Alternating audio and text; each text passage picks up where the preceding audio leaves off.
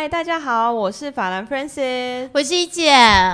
我是 Nicole 詹婷怡，欢迎光临周五来聊 bar，让一姐跟 Francis 给你看世界。Welcome to Eva and Francis Open House。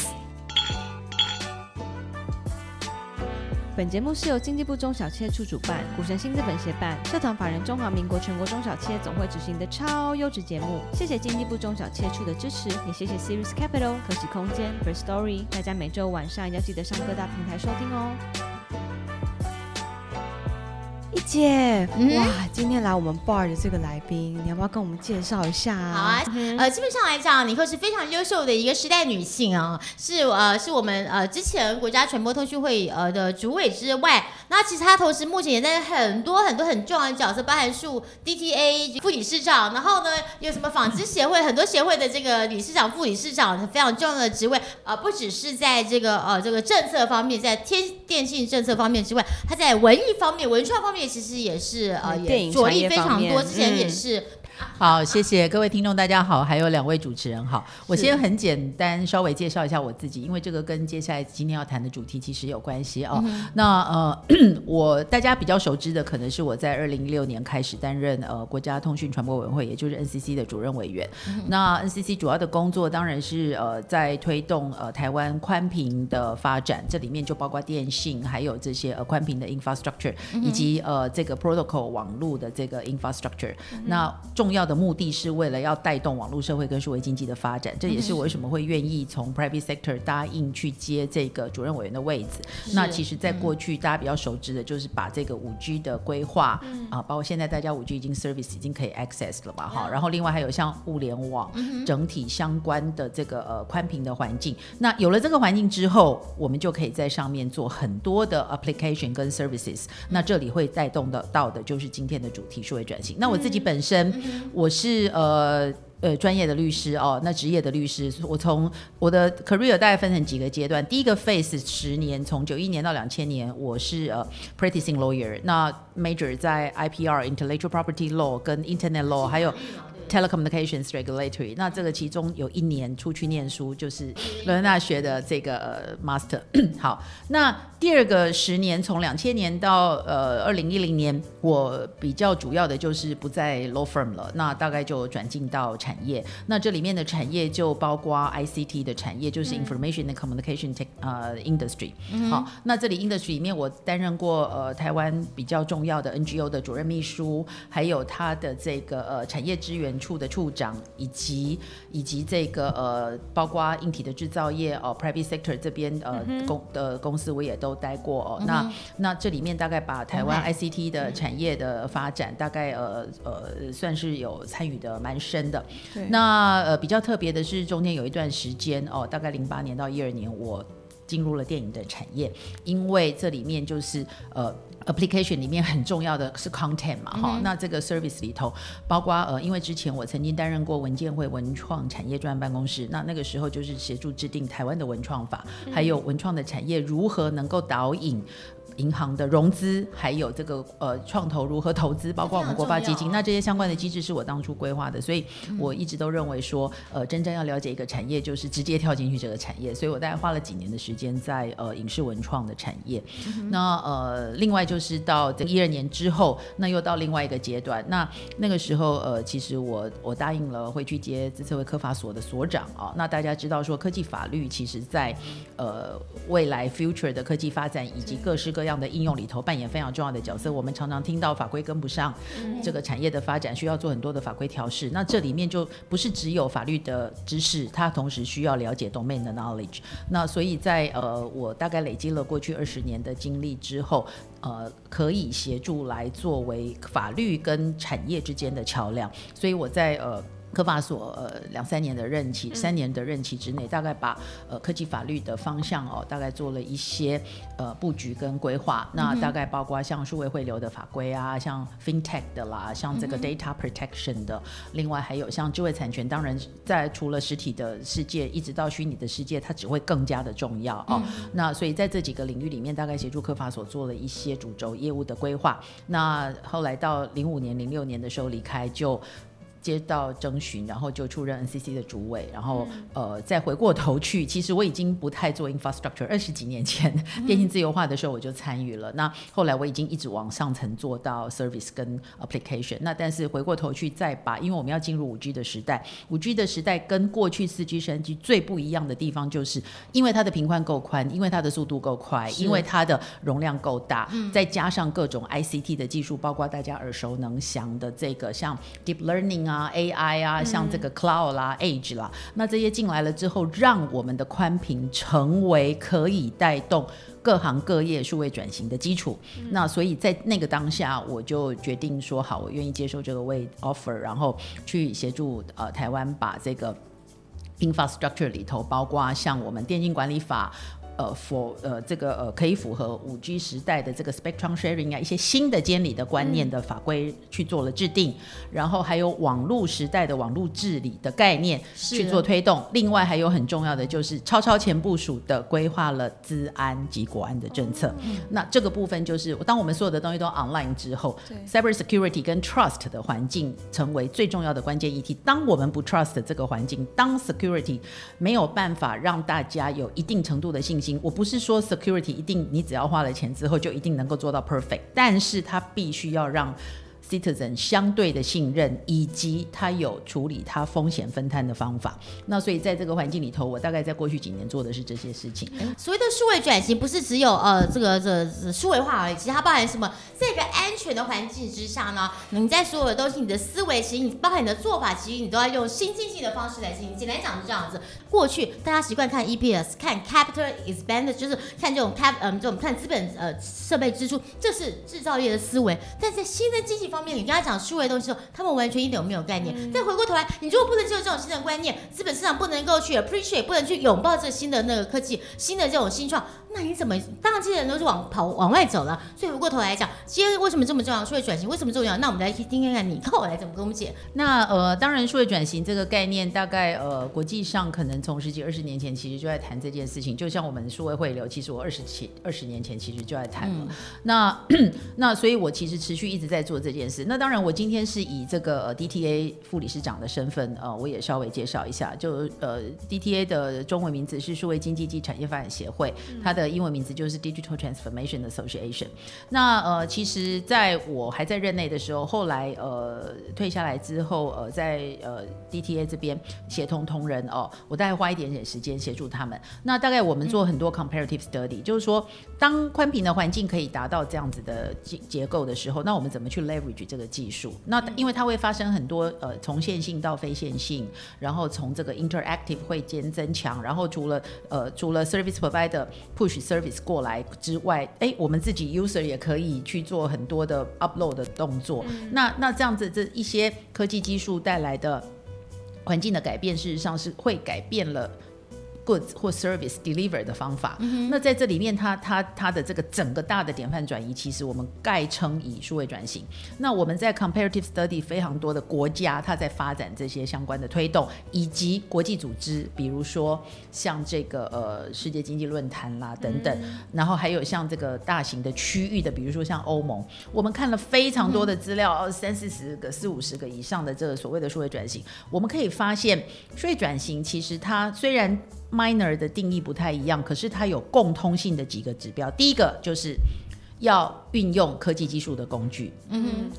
运用资通讯科技技术的工具。第二个。它是将这个呃基本本来提供服务，包括政府也是提供服务的一份子嘛，对不对哈？然后像这个企业在提供服务的时候，它的流程哦，去优化它的流程哈，优化它的对优优化它的这个 provide 的这个流程的优化。第三个很重要，就是说除了这样还不够。他很可能会因为这个动作，然后对 domain 的越了解，然后再来对于他这个回去看他所有的这个呃流程跟他的这个产生了很多创新的想法，所以很重要的另外一点就是说，他可能创造了新的价值跟新的营运模式。所以大概这几点，这三点。它是在我们看了呃大部分的国际组织、国家，还有这种区域性的重要的呃这个像欧盟这样的组织，他们所呃共通性的大概就这几点。点。所以在这样的一个结构之下，我们看到的数位转型就是要充分有效的运用资通讯的工具，去优化它的这个呃呃流程，然后更重要的是。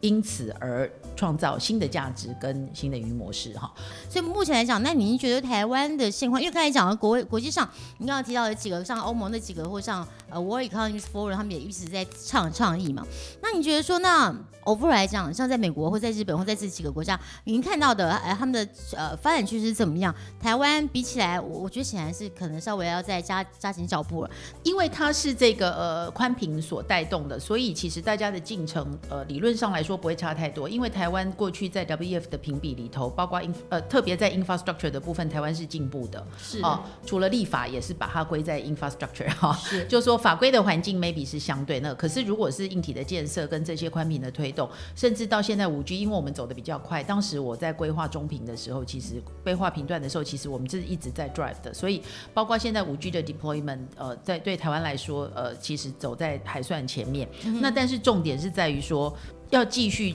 因为数位转型是落实在产业，落实在每一个企业，然后甚至政府有没有 adapt 数位转型的概念，政府本身也要做数位转型。所以，如果从国际上面来看这个发展的趋势，因为我们宽频的环境相对来说其实是还算不错的，比一些其他所谓的发展比较后进的国家。所以，我们如果来看，依照刚刚的定义来看这个所谓的数位转型的时候，那我们可以看到。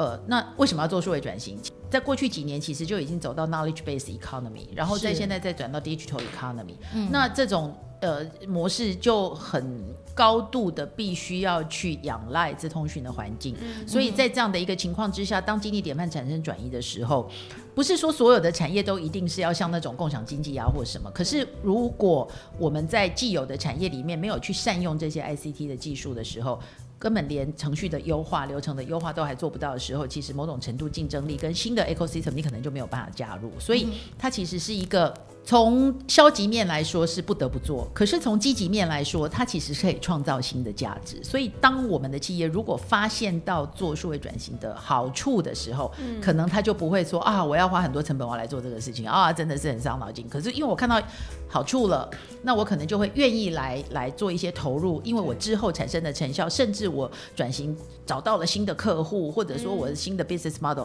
那我我的呃的 profit，我的 benefit 比比我的投入还要多很多。所以这里面其实有一个一推一拉之间，一方面不得不再来就是新经济典范的转移。好，那回过头来看，那如果说是从窝外来看的话，因为我们的环境相对来讲是还 OK 的，所以我们可以看到几个比较。第一个就是说，呃，如果跟国际的企这些评比跟企业来讲的话，目前为止数位转型还没有一个评比，我指的是说对数位化程度的这个。那其实台湾的企业对数位转型的 awareness。认知是相对是高于比例的，也就是说，我们其实是了解有必须要做这么一件事情，对这个数位转型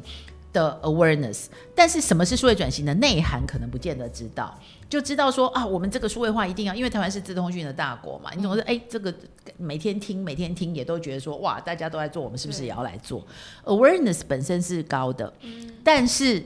对于要怎么做，其实是不清楚的。第三个部分就是特别针对我们的中小企业，因为台湾的企业几乎百分之九十，应该有到九十七吧，九十五、九十七是中小企业。是。那在中小企业的比例里面，他们其实在各方面成本的计算跟这些产出跟投入上面，他会面对到一个 dilemma。他在做创新的时候，跟他既有的业务之间，他有没有办法去 support 他做创新，然后会不会因此而让他的对？所以那个 dilemma 在在在台湾的产业的特性里面，其实可以看得出来。是。好，那当然这里面还会涉及到说，如果是我们传统产业的分类，比如说制造业、服务业，还有像资服业，资服业是我们系统整合的产业，它是 tool 嘛，哈，所以在这里面，呃，各个不同的产业它又有个别不同的太阳，嗯，所以整体来说，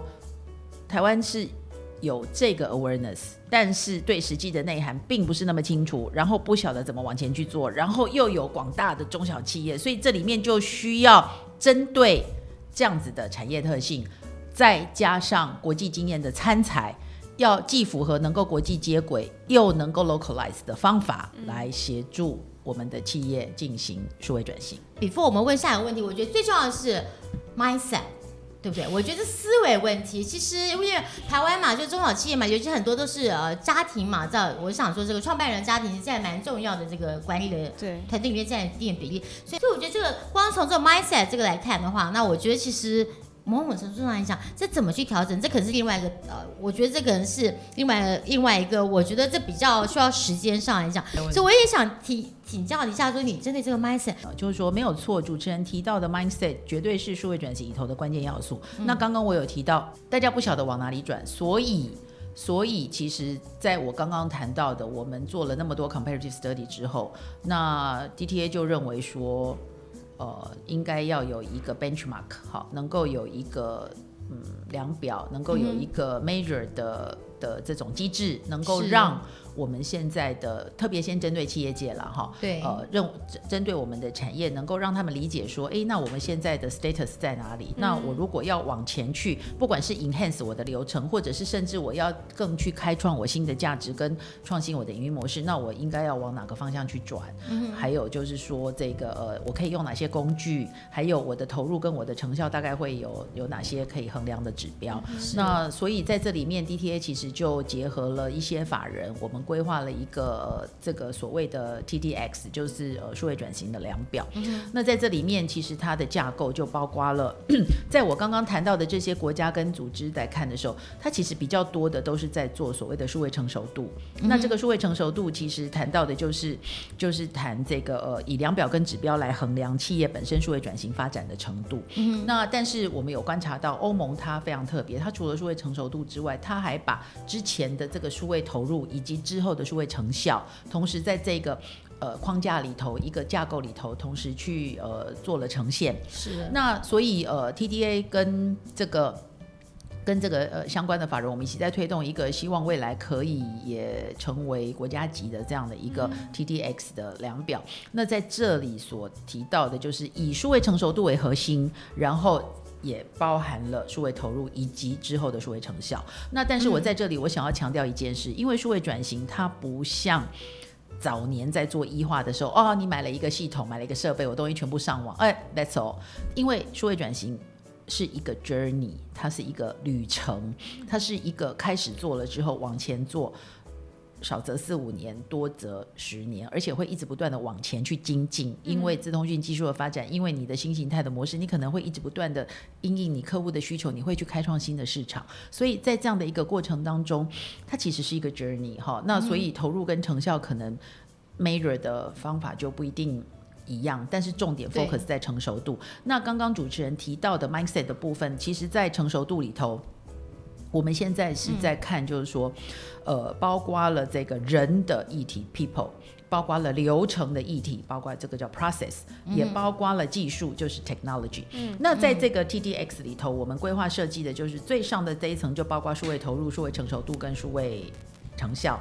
那在数位成熟度往下荡到第一层，这个是不管所有的产业，制造业、服务业、中小企业，呃，whatever，呃，这个产业，那制造业又可以再下分，比如说金属扣件啦、纺织啦，还有这些。那服务业可能包括餐饮啦、呃，零售啦、无店面、无店面这个连锁加盟啊等等哦。然后你从另外一个构面进来，又包括了这个中小企业，因为这些产业里面也有很多它是符合中小企业的定义，甚至小微，对不对？哈哈。是然后再来，另外还有资服业，就是像我们提供提供这些呃 SI 系统的这些，所以 DTA 希望透过这个量表，然后把供需两端在这里去做一个整合，所以在这里面其实也就是要建构一个数位转型的生态系统。那我再往下去讲数位成熟度的这个部分。是那数位成熟系统，对，那数位成熟度刚刚讲会往下有人的部分、流程的部分跟技术的部分。那人的部分非常重要的就是刚刚主持人提到的，你的 leadership，你的高层有没有认知到这件事？这件事情不是像说你丢给 MIS 去做，MIS 去做到最后它就是编预算买系统，That's all。我刚刚有讲到这件事情，数位转型非常重要的是流程。你本来这个 business 所 deliver goods or service 的 process，那这个东西其实不是 MS 的的的责任哈。那他当然他你们流程或什么的，他要用这个 process 的方式让他能够达到。可是这里面你要怎么用什么样的方式做服务？我要 deliver 的价值是什么？这个东西是需要高层要有共识。要 leadership 还有共识，然后再来我的组织有没有呼应这样的需求？是我的组织我的 structure 看起来就是呃。嗯，不是朝这个方向去走，还有我里里头我禁用的人的职能，它有职个这样子对，然后有没有这个呃组织呃，就是我的那个员工教育训练的培训的课程，我的 capacity building 有没有往这边的方向去 shift？这个就是在数位成熟度的指标里头次构面人的次构面里面所关注的，然后再来流程的部分关注什么？流程的部分它呃，刚刚那个人的部分还会说，哎，你的愿景是什么？你的转型的策略是什么？你内部的文化是什么？然后你的 skill、你的培训、你的部门的组织的架构，这些东西都是在所谓刚刚 people 那个层次。那如果到 process 层次的时候，它会有内部的流程跟外部的流程。那内部的流程就会包括说，哎。一个大企业总是会有跨跨部门，那你跨部门、跨层级的整合，你的作业流程，以前早期在异化的时候，你可能是不同的部门分不同的时间编不同的预算去买不同的设备。好，那接下来这流程它会不会变成孤岛？有没有串联？因为数位时代、数位转型最重要的依据就是 data。当我的 data 没有办法贯穿，我的每一个系统都是孤岛，那这个其实就不用往下谈了。所以第一个要去解决的就是不能有断点，然后再来外部的流程就会包括跟上下游的关系，还有非常重要的客户的体验，好消费者体验。，这是我们最、嗯对最重要那这个就尤其是现在已经也不是只有传统供应链的架构，现在是生态系统的架构。嗯整个生态系统里面就是一个目的，要服务 customer。那这里面即使不是做品牌的厂商，不是第一线在接触品。呃 customer 的企业，你是你是提供你是 to B 的，to B 的一样要为了你的 B 去服务你的 C，好，是，所以在这里头，其实整个的概念、竞争的概念、合作的概念都已经产生转变了。最近有一本书，呃，我写序哦，那个到到时候大家再去看。好，那当然等一下也可以稍微介绍一下我写的那篇文章。对好，那另外还有刚刚讲，还有一个是 technology，就是技术。这个是最基那技术的部分，在这个嗯呃，包括我的基础架构、我的资料的价值，那这里面就会包括我的资料的安全系统的整合、技术的应用、资料的收集、资料的分析，还有我怎么应用。那这里面其实就是在数位成熟度里头看的就是这些东西。那我顺带再一起讲一下，免得等一下漏漏掉。也就是说，那数位转型需要什么样的人才？嗯，好，数位转型需要的人才里面，我们现在呃规划在做职能的鉴定里面是把它分成几类。一个当然就是基础啦，就是这个所谓的 engineer 哈，可是他 engineer 的内涵可能是竟然跟过去对，不它可能也尽然没不尽也嗯也跟过去也不见得竟然一样。可是更重要的是，它还在上面还有一个架构师，就是 architect。好，我们必须要做架构师。这个架构师就是本于愿景而规划出来的架构。这个架构师架构绝对不能 IT 化，这什么意思？当一旦 IT 化了之后，就变成编预算买设备。再来最上面那层就是 consultant，这里面他不一定是技术背景的人，他可能会包括 domain 里头的这样的，那这样子叫做 ACE。就是在数位转型的人才里面所需要的几种不同的职能，好、那目前也都在发展当中，应该很快就会对外 announce。你所有东西你要你要收集起来，你的 data 怎么样？以我以前在公司呃为例，engineer 的哈，你说呃这个呃 engineer A engineer B，他们所有的采购或是说做呃做的设计图，其实都在不同的地方，基本上这些东西都不会上 database，因为为什么？因为本来是用手写的，它而且不各有各的系统，所以你 data 你都不能整合，你怎么去做 AI 化？然后再来就是说客户呃客户在消费体验这种东西也是我们最弱的一块这样子。那另外提到那 system architect，我们在想在怎么设计整个 process 的时候，其实你应该是在老板的高度。那这个老板的高度就不是一个 engineer 可以做的事情，所以这个东西是必须要结合你这个产业的特性，那从老板从管理者的角度来设计整个流程之后，那我觉得这个基本上来讲，我觉得。执行的呃层面才会比较稍微呃有可能这样，就是说我觉得呃落实的机会比较大，否则就是流流就是有一大堆工具、一大堆技术这样。那不过这样听起来，你跟我应该讲这套这套东西，基本上我看就可以作为我们的国家级的这个数位转型的衡量指标了嘛。嗯，对，现在现在就是说，如果从呃呃，今年度大概我们有几个产业，就是依照那刚刚讲，就是说这个共通性，因为不同的 domain 它还会有很多的差异，所以在荡下去到下一层的时候，它可能要发展出细部的指标。对可是这个共通性的这个毋庸置疑，人、流程、技术，这一定是重要。是那今年度大概有几个产业已经下去做测上上测，然后未来可能会做成这个长模哈前测。那这里面就包括像呃制造业里头的这个金属扣件啦、纺织啦，那像服务业里面就会包括这个连锁加盟啦、餐饮啦，还有像呃。供应端的这个支付业，大概这几个不同的产业已经有运用这个量表，大概已经有下去做了，做了多久就会知道，对，大概差不多呃也半年多一年半年了哈多，那我可以举一个例子哈，如果说是以这个。以这个纺织业来说好了哈，那在过去其实其实当然我们纺织它是在呃制造业的这个范畴，那它在本身制造的流程哈，嗯制造流程它其实多多少少都有做医化跟自动化，对不对哈？嗯那但是现在很重要的一件事情就是。因为网络，因为因为这种呃数位化的方式，它可以把这个 ecosystem 去做转变，所以我们可以看到，就是说台湾在过去其实纺织业是占有很重要的地位，那曾经也有过纺织王国的美誉，对不对？哈，那那那我们在推动纺织业的过程，呃，数位化的过程当中，就会看到其实。欧美品牌导入数位工具的比例，其实在去年还不到百分之五，可是到预估今年会成长到百分之三十以上，然后预估到二零二零二零二五之前，哈，就可以导导到八超过百分之八十。也就是说，对欧美的时尚品牌，大家记得这个不是传统的纺织哦，它已经连到。时尚品牌了，连到 fashion，、对时尚品牌来说，我我等下讲一下为什么会往前去连，好好。对欧美时尚品牌来说，时尚供应端，呃，时尚供应链从端到端去导入数位化的工具，它可以透过什么？数位的布片、三 D 的设计软体，还有数位平台的协作生产，会大幅缩短服饰生产的流程。嗯，这个就是优化流程，哦有没有？难怪现在衣服好这么便宜然后再来。不也不是便宜，要有品牌，我们要走设计师，要高端，对。我们觉我们现在就尽量呃 mass production 当然还是一种，但是它高端的设计师其实它会有 pre order 等等，在流程里头都成为可能。嗯重点是它让这个布片的 database，还有设计的软体，还有协作的平台，都可以在这边去发挥它 ICT 的工具的效用。然后同时它也会减少过去纺织业过度生产，还有这个哦这个过量啊，还有这个库存啊等等这些相关的问题。那全球的时尚品牌也开始意识到，一个健康的服饰生态系统应该是从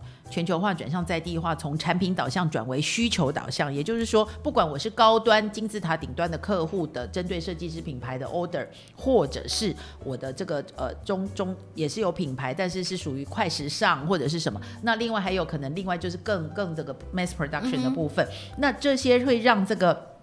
生产的流程，从品质、从数量、从各方面在地需求的掌握，来减少过度生产跟浪费。所以在这样的一个情况之下，如果我们的纺织业能够数位转型，加入到这样的一个供应链，其实我们就可以掌握这样的一个机会，同时也可以带动什么？也可以带到让我们的文 Local，创。对跟我们的时尚的 fashion 的设计师，能够在这样的一个情况之下，可以有更多的这个机会哦，因为它可以，所以这里面就是一个数位转型的例子，对。啊，所以我觉得基本上来讲，从地球永续的观点来看好了，嗯，所以基本上来讲，像哦，像低碳，说除除了低的碳排放之外，像因为透过数位转型，其实可以很有效把一些数据跟需求都结合在一块，然后呢，所以可以减少很多不必要的浪费，然后呢，创造出更多个人化或者说的需求。然后一方面也能够让我们呃，举例来讲，也可以让台湾这边本地的一些这个 local 的一些 designer 或是 local 的一些东西，我觉得呃被看呃加入到这个生态系，所以我觉得基本上来讲，数位转型对我们是刻不容缓，也是非常需要这样子。嗯嗯我可以再稍微补充一点点，啊就是说，当我们在谈数位转型，可能从蛮多呃这个既有的产业，它怎么样去 adapt ICT 的技术过来。那另外还有一个就是说，因为新经济的典范里面还有很多是横空出世的产业，它可能是从网络原生的，比如说原生的影视音的平台啊，比如说像 Netflix 对不对哈？然后它也会去打破这个既有产业的游戏规则，所以每一个电视都要做 Plus Plus Plus，对不对哈？好，那另外还有汽车的产业，汽车的产业在过去是品牌台的封闭的系统。可是现在就是说，大家就开玩笑说啊，为什么电子业要经常投入？因为未来汽车就是装了四个轮子的电脑，所以他们必须对，所以它当它不是以引擎为核心，而是以这个未来，就是因为能源车都落日了嘛，所以它必须要无论如何它要做 EV，然后当更更多的车用电子的应用在这里面的时候，它就一直往自动化去做，所以到最后就到自家车的 level。那安全还是很重要。对，当然当然，这里面关键议题都还是在那，但是问题是它的供应链跟他的掌握的这个关键要素，还有他的这个体系，他要去处理的议题，他就完全都颠覆了嘛。那另外还有就是还有一些原生的，比如说刚刚主持人跟那个也都有提到，像这个呃送餐的服务啦，共享经济的服务，那当然最近最热门的就是 Grab 哦，那 Grab 它从它是以东南亚为市场，那那那那他在这边其实他从早他从他从这个呃开始有送餐，然后然后然后这个轿车，然后再来，甚至他跨入了金融业，他跨入了这个这个呃数位支付，对这相关的产业。那很重要的就是它背后还有资本的操作，因为它在这个新经济的时代里头，其实它呃。这这些投投资的资本的操作，它已经也变成是呃创建生态系统非常重要的活水。好，那他从到呃 spec 去上市，甚至他考虑回来新加坡做二次上市，就是 secondary 的 listing。那另外还有呃，我们也注意到说，哎，新加坡的这个证券交易市场也很早就已经跟 Nasdaq 有这种 dual listing 的制度。那所以我们可以看到，所谓新经济的形态里面，不管是传统产业的数位转型，或者是或者是这个对，或者是是呃原生的这个新经济的这个。产业其实，在这个新的供应链里面，它对于市场的定义改变了。这个市场在哪里？市场市场不是说你画一块地，这叫市场。这个市场就是在于你的客户要什么，它就是你的市场。你就是要带着你的生态链往前去走，这个是完全颠覆的概念。第二个，竞争，这个竞争不是说你在供应链里头，你跟另外一家去拼价格，你跟另外一家去拼，不是价格战，这已经不是这个问题了。这个是在这个生态系统里面，你怎么样去结合？只要你的 customer 要的东西，你要怎么去结合 multiple stakeholder 一起来 provide。这个就是生态系统的协力跟合作哈。那第三个部分就是资本的的重要性，在这个环境里头，因为它需要做很多的这个投入哦。那所以呃，我觉得整个新经济的形态其实它是一个配套的，它是一个。典范转移的，对，像最近呢，像 Appier 在日本上市，这是 Motherboard，像 Just Kitchen 在呃加拿大的 TSS Venture，这个市场基本上是提是资本它的 Main Board 提供给这个新创或 Emerging Company 上市去取得公开市场取得资金的一个管道，所以我觉得那边虽然我们有新贵，但是其他这个 Regulation 各方面来讲，我觉得可能是不是稍嫌过于比较制造业化，我们是不是要重新考虑？我觉得对我们将来整个这个数位转型，我觉得都会有非常大的呃影响。那我们现在大家好好思考一下。当然今天也很高兴，谢谢你以后过来这边跟我们分享数位转型，听了这么多东西，感觉好像在听。觉得感觉好像就明天要发生的感觉，觉得非常非常实际哦。就是呃，我们其实是应该这么说，就说这些事情都是正在发生的。其实过去几年就已经在发生了哦。那那我想，因为 COVID 的话，全世界也加速了这件事情发生的进度哦。那台湾当然我们相对来说是安全的，可是我们不能自外于这个世界，因为因为呃新经济典范最重要的就是串联跟连接。那那。呃，当别人用这样的方式在连接的时候，我们是不是更应该要连接进去，才能够在新的生态系统里面扮演一定的角色？那我觉得我们其实看这些问题，其实都已经看看看看得很清楚了。那重点是，呃，企业本身自己要怎么去思考，你的 leader 怎么想这一件事情，你的策略要怎么做哦？然后再来，如果政府有一些相关的配套的措施，或者说法规要怎么去让这个环境能够更好？我一直认为政府的角色其实。嗯，我不用大哈，他只要把这个环境做好，让这个呃产业的环境成为一片沃土，然后呃各有创意的民间的力量就会在这个沃土上面开出不同的花。是，我们也期待这个政府带领我们走向更好的未来，这样子。好，呃，我们企业台湾的力民力量在民间啦，这句话一定要剪进去。好好好，谢谢谢谢谢谢你扣了，我今天真的学到很多宝贵的知识。对，Cheers。那呃，那大家持续锁定我们的周五来聊 bar，会有更多一姐的好朋友来跟我们聊一聊。那我们下周见喽！耶，下周见，Have a nice weekend，拜。